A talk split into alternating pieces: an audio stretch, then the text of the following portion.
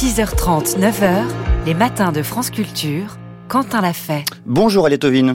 Bonjour Quentin, bonjour à toutes et bonjour à tous. Et vous recevez ce matin Pascal Lamy, il vient nous dire l'héritage politique que laisse Jacques Delors. Jacques Delors qui était le dernier citoyen d'honneur de l'Union européenne encore en vie, titre qu'il partageait avec Jean Monnet et Helmut Kohl. Jacques Delors est mort hier à l'âge de 98 ans, chargé de mener la barque de l'économie française dans les eaux troubles des années 70 et 80. Il présida ensuite la Commission européenne pendant 10 ans, jusqu'en 1995, avec la conviction que le marché et le libre commerce seraient garants de la paix entre les nations et d'une union renforcée. Pascal Lamy, vous êtes coordonnateur des instituts Jacques Delors, situés à Paris, Berlin et Bruxelles. Vous êtes le vice-président du Forum de Paris pour la paix et vous êtes également l'ancien directeur de l'ONC. Merci beaucoup d'être avec nous ce matin. Alors en janvier 1985, Jacques Delors devient président de la Commission européenne. Vous rejoignez euh, Pascal Lamy, son cabinet, comme conseiller technique à l'économie et aux finances puis vous en devenez le directeur adjoint. De quoi avait besoin l'Europe à ce moment-là, selon Jacques Delors, euh, Pascal Lamy? Non, je crois que, bon, évidemment, tous les Deloriens, il y a des Deloriens, je ne crois pas qu'il y ait des Deloristes, euh, sont, tristes. Mais en même temps, euh, c'est le moment de, célébrer une mémoire d'un type formidable. Alors Pascal Lamy, je crois qu'on vous a perdu. En tout cas, on ne vous entend plus. Il est possible. Quelqu'un qui était guidé par une très grande générosité. Euh, un des rares, un des rares politiques que j'ai croisés, qui donnait un, un sens au, à la partie de la devise de la France qui s'appelle la fraternité. Et sur cette vision de l'Europe euh, à la fin des années 80 et au début des années 90, qu'est-ce qui pouvait euh, participer à la relance européenne à cette époque-là? Pascal Lamy. Pascal Lamy. Mm. Allez-y, on vous écoute.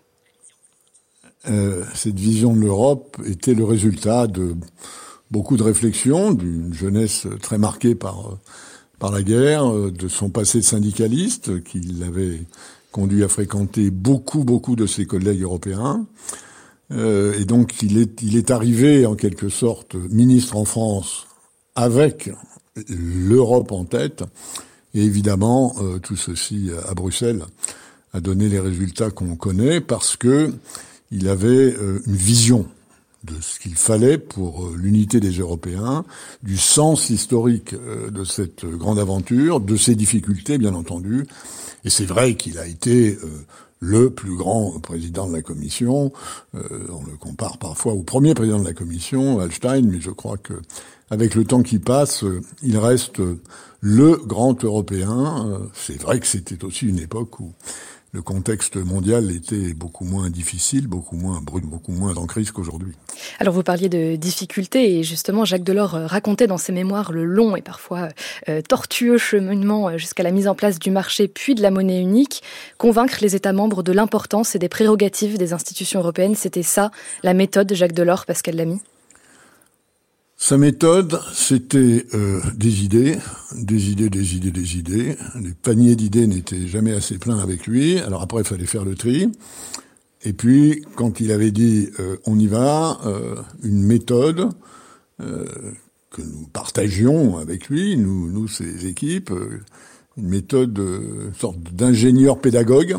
Et effectivement, il avait compris, et notamment dans son expérience de ministre des Finances euh, à l'arrivée de la gauche au pouvoir en 81, l'extrême importance euh, de la pédagogie quand il s'agit de faire des efforts, de mobiliser de l'énergie politique. Et c'était, c'était un formidable mobilisateur d'énergie politique. Il avait d'ailleurs acquis ça quand il était syndicaliste et qu'on avait trouvé qu'il il parlait bien et on lui avait demandé de, de former ses, ses collègues, ses, camarade euh, à l'économie.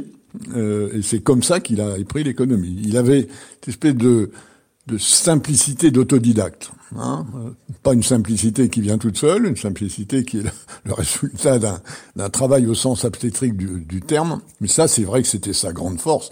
Et ça restera, je crois, une grande partie du, de son style. Alors avant d'arriver à Bruxelles, vous l'évoquiez, Pascal Lamy, Jacques Delors fut ce qu'il appelle lui-même dans ses mémoires un ingénieur social. Au sein du cabinet du Premier ministre Jacques Chaban-Delmas, puis en tant que ministre des Finances de 1981 à 1984, au moment où la France connaît euh, le tournant de la rigueur, procéder euh, à des coupes budgétaires tout en étant ministre d'un président de la République socialiste et en étant soi-même socialiste, ça fait aussi partie de l'héritage politique euh, de Jacques Delors, Pascal Lamy? Oui, disons, dans une dans une euh, dans ce qui aura été dans l'histoire du Parti socialiste française une minorité euh, comme euh, comme Rocard, comme Mendès, même si le PS n'existait pas du temps de Mendès, comme un certain nombre de ceux qui l'ont suivi, dont vos serviteurs, Delors était un, un démocrate nordique. Hein. Autrement dit, sa, sa, conception de ce qu'est une société bonne, une économie bonne, était à 15 degrés de latitude nord euh, au-dessus de la France, quoi, en quelque sorte, d'où quelques problèmes. Et évidemment, c'est à Bruxelles que ce mélange euh, d'économie de marché, de redistribution sociale, de solidarité régionale, qui est le, le, le parfait modèle social-démocrate avec euh, des syndicats puissants, a pu trouver en quelque sorte euh, une, efflorescence qui n'était pas vraiment possible en France compte tenu des traditions de la gauche française euh, qui, par rapport aux autres gauches européennes, a toujours été marqué par un, un surplomb d'extrême gauche euh, qu'il avait du mal à comprendre et, et, avec lequel il a eu la vie difficile, oui, bien sûr. Il y a cet engagement euh, au niveau euh, européen, mais euh, vous l'avez évoqué, Jacques Delors fut aussi un pilier de la vie politique française, sans jamais pour autant prendre les rênes du pouvoir. Était-ce pour lui le moyen le plus efficace de défendre ses idées et de servir l'État, Pascal Lamy? Non, je ne crois pas qu'on puisse dire que Delors a renoncé au pouvoir. Il a exercé à Paris, dans des conditions parfois difficiles. Il a exercé à Bruxelles, dans des conditions moins difficiles. Je, je, je vous cite, je vous cite un mot que j'ai que j'ai reçu hier soir d'un de vos anciens collègues de l'AFP, Philippe Ries, euh, qui dit euh, euh, Delors a été le meilleur président de la Commission que l'Europe ait eu. Euh, et le meilleur président français que la France n'a pas eu. Il y a quelque chose de, il y a quelque chose de vrai là-dedans.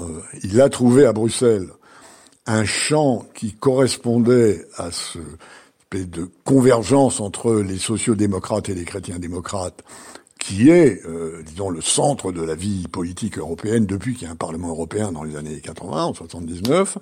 Il n'avait pas, il n'avait pas ce, ce paysage, ce champ de manœuvre en France, et, c'est la raison d'ailleurs pour laquelle il a renoncé à être candidat à la présidence de la République, ce que beaucoup de Français euh, beaucoup de Français lui en veulent et beaucoup de Français l'admirent pour ça.